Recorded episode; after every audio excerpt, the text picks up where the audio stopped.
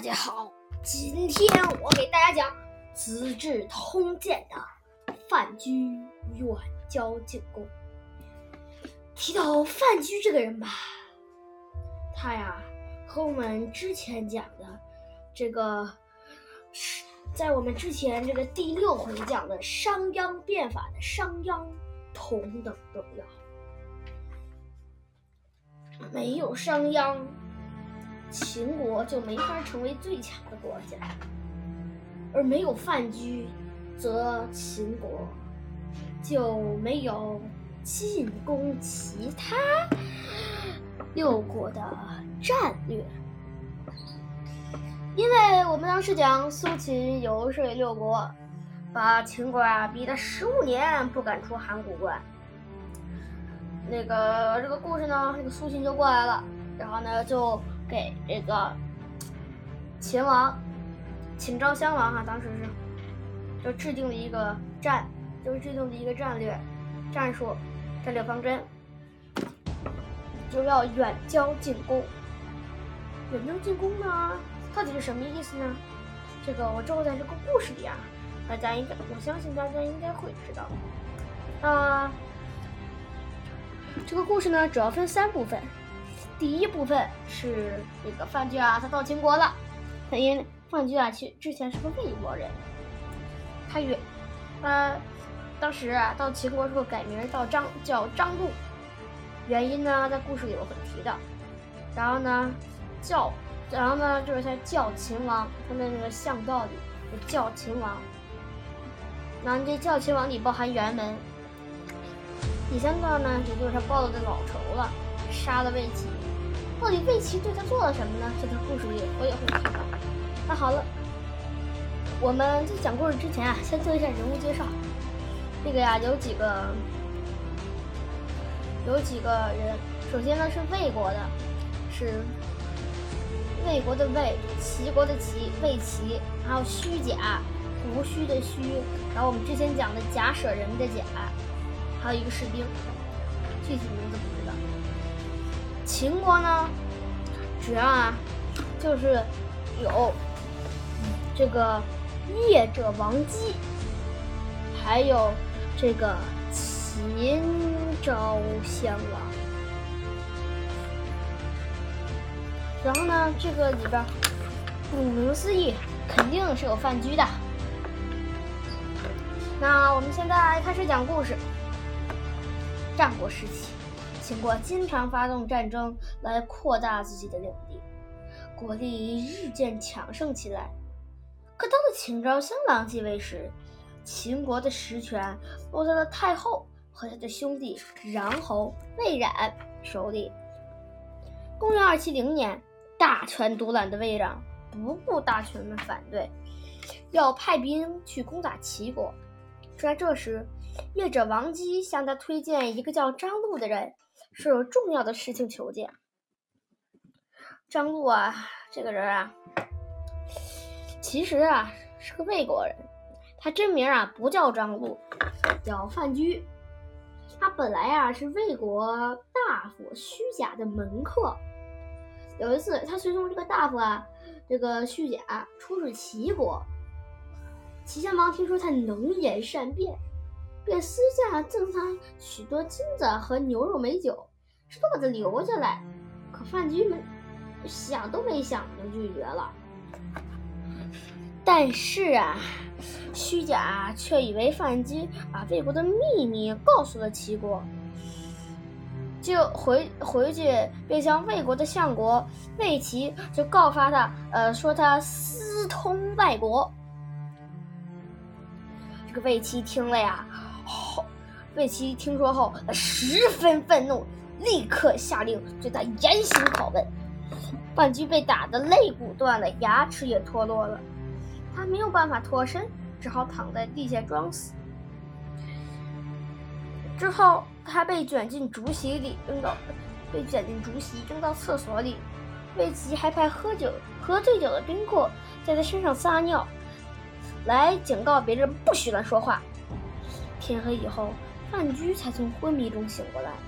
他看到一个只有一个士兵在看守自己，便悄悄地对他说：“你放了我吧，我一定会好好的感谢你的。”善良的士兵见他可怜，就偷偷放走了他，回去告诉魏，回去报告，回去向魏齐报告，说范雎已经死了。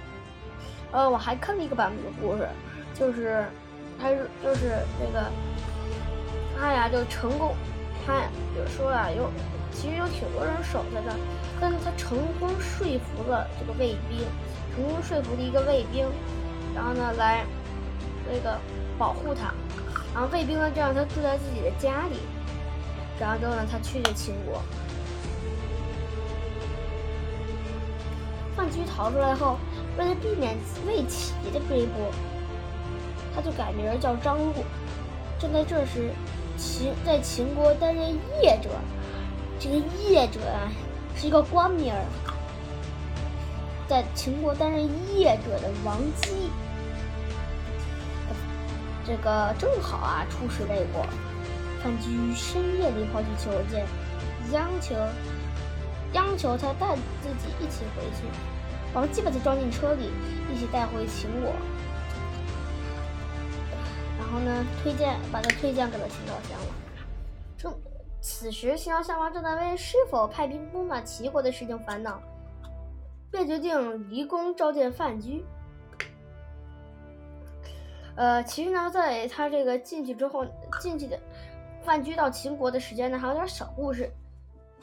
然后呢，也就现在就给大大家讲了，就是啊，这个王姬啊，他呢和范雎坐了一辆马车回秦国，那他前发现啊，前面有就是有有亮光，然后之后呢，等这个亮光靠近了呀，他们发现这个这对这样。不光是亮光，是人。这个为首的人呢，正是秦国当时的宰相魏冉。魏冉啊，这看王姬让马车驶过来，他呢就往里边看了看，也没什么人，就走了。哎，这时啊，范雎说：“范雎说说这个，你，咱们得赶紧下车，要不然这个就。”当时呢，这个因为魏冉，呃，不是因为这个王姬啊，把这范雎藏了起来，所以呢，魏冉没看见他。在这个之后，范雎却对这个王姬说：“说你呀，咱们咱们俩现在呢，得把这，咱们得把这车放这儿，然后呢，走去，然后呢之后呢就走下来，否则啊，这个魏冉会来会回来查的，就算你不走，我也得走。”于是呢，这个王姬啊就让范雎走了。果不其然，过了一会儿啊，魏冉又回来，仔细的搜查了这个车，还是没有发现外人。于是呢，他才让这个王姬，他呢才放，才放行王姬。王姬，范雎呢就回到了车里，继续干。这个呢是我刚才插的一段评论。那现在呢，我们进入第二段，就是这个。这个范雎啊，他在巷里叫秦王，叫这个秦昭襄王。叫是教导的教。在宫门口，范雎假装不认识到离宫的道路，故意走进了宫中的巷道，迎面碰到秦庄襄，呃，碰到秦庄襄王迎面而来的轿子，也不必然，惹得护驾的侍从大声喧嚷。我觉得可能是大骂。大人，阻挡大王的车驾，你不怕死吗？谁知范雎故意的说：“秦国还有大王吗？我只听说齐国有太后和穰侯，哪里有什么大王啊？”这话说到了秦昭襄王的心坎，他急忙屏退左右。跪下请求，先生有什么要指教我的？范雎说：“我哪敢呀！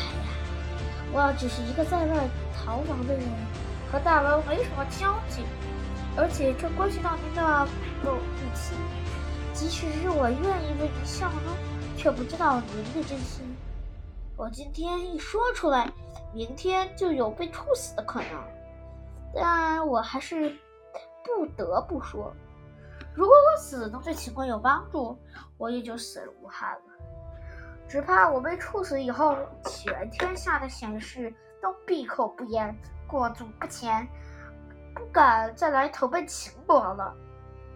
秦昭襄王开门见山地说：“恳请先生指教治国之道，无论事情大小，不管是谁。”上自太后，下自文武百官，都可以说。于是范雎下拜，秦昭襄王也赶紧回拜。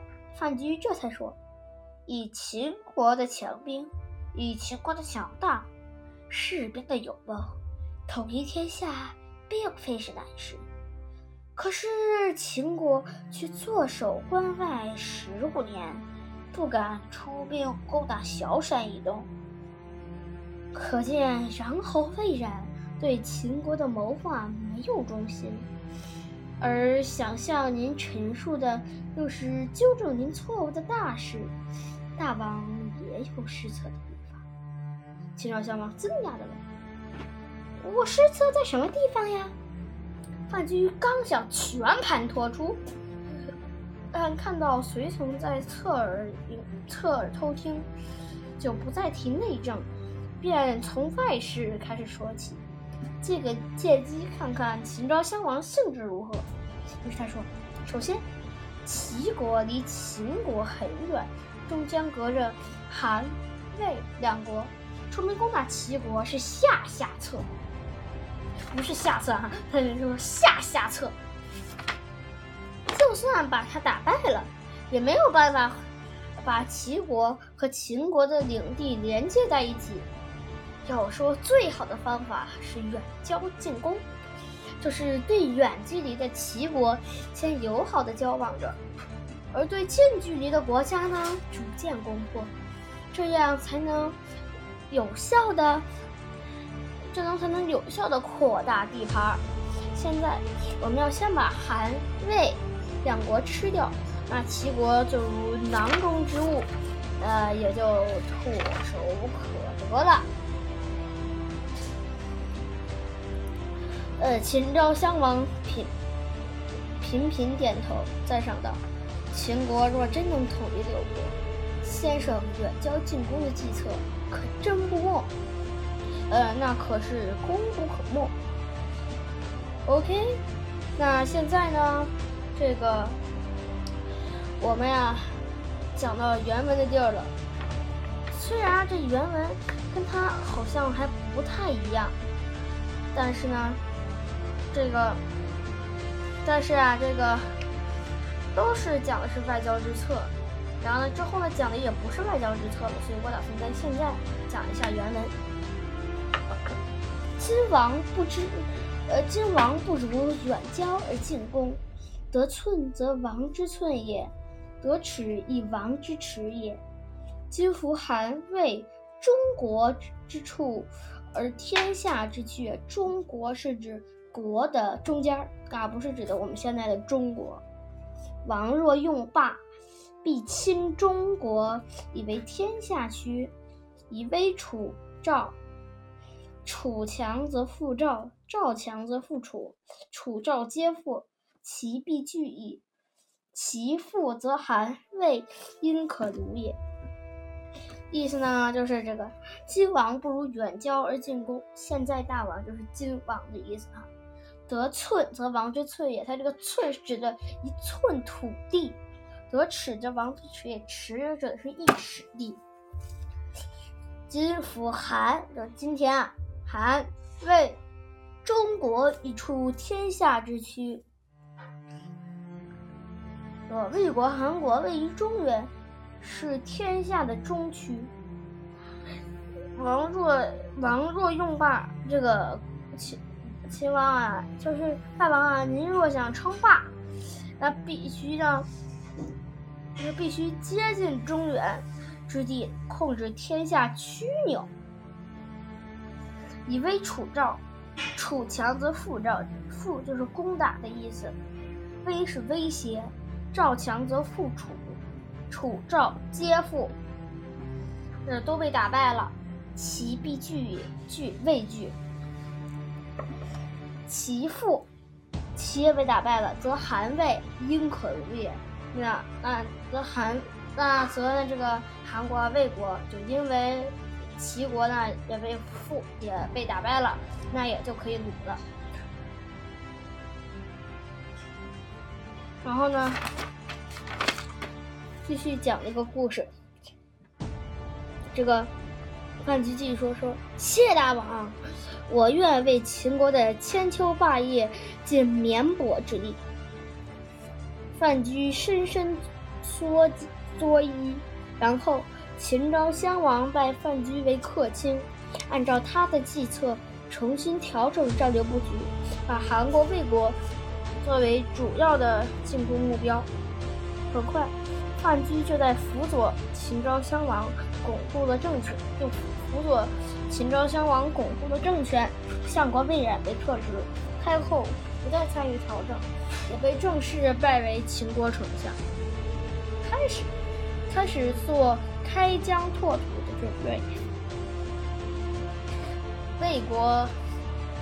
最先受到秦国的威胁，让他十分慌张。哇，这个范雎啊，他现做到这儿，这官儿啊也做的好大。他呢，现在呀都已经，这个这个范雎都已经被封为丞相了。当时啊，在战国时期啊，经通常这从六国，就从其他国来秦国的人啊。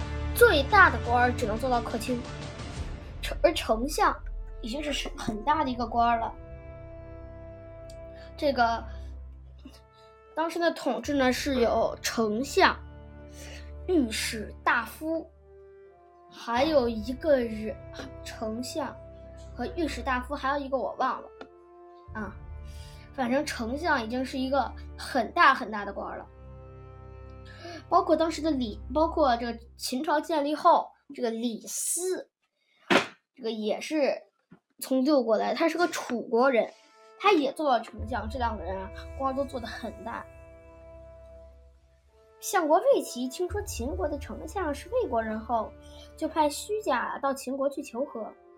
范雎听说虚假到了秦国，故意换上破旧的衣服去见他。啊，你是人还是鬼？怎么会在这儿？虚假吓得差点疯了。虚假说：“呃，范雎说，我没死，在这儿给人当下人。大夫怎么会在秦国？”虚假说：“听说秦王非常重用丞相张禄，我很想见他，可是还没找到给我引荐的人。”范雎说：“我的主人和丞相认识，大夫要见他，让我伺候您去吧。”虚假听了非常高兴。他留范雎一起吃饭，又拿出一件丝棉袍给他披上。范雎便为虚假驾车去了丞相府。到了门口，范雎说：“你先等会儿，我去向丞相通报。”过了好一会儿，虚假也没见范雎出来，就问门口的侍卫：“刚才进去通报的范雎怎么还没出来？”什么范雎？侍卫惊愕地说：“那可是我们秦国的丞相。”虚假吓得跪着，跪着爬进去给范雎磕头，惶恐地说：“我是瞎了眼呀，得罪了丞相，请治我的罪吧。”范雎把虚假狠狠地数落了一顿，说道：“我见你赠丝袍，还有点故人的情分上，就饶你性命。”可是你得回去报告魏王，让他杀了魏齐，秦国才能割地，才能答应割地求。哇，你说这范雎真报仇的呀！当时魏齐打的他，现在呢，他要杀魏齐。虚假惊魂未定，的回到了魏国，把范雎的话告诉了魏王。魏王只好让魏齐自杀，然后割地求和。从此。秦国更加强大，开始统一六国的。其实啊，我们今天讲的这个远交近攻啊，是特别特别特别特别特别常用的。呃，比如说在二战的时候，在二战的时候啊，希特勒仍然采用这种远交近攻的这种选择策。好了，大家，我们呃今天的《资治通鉴》先讲到这儿，我们明天讲触龙睡赵太后。好了，再见。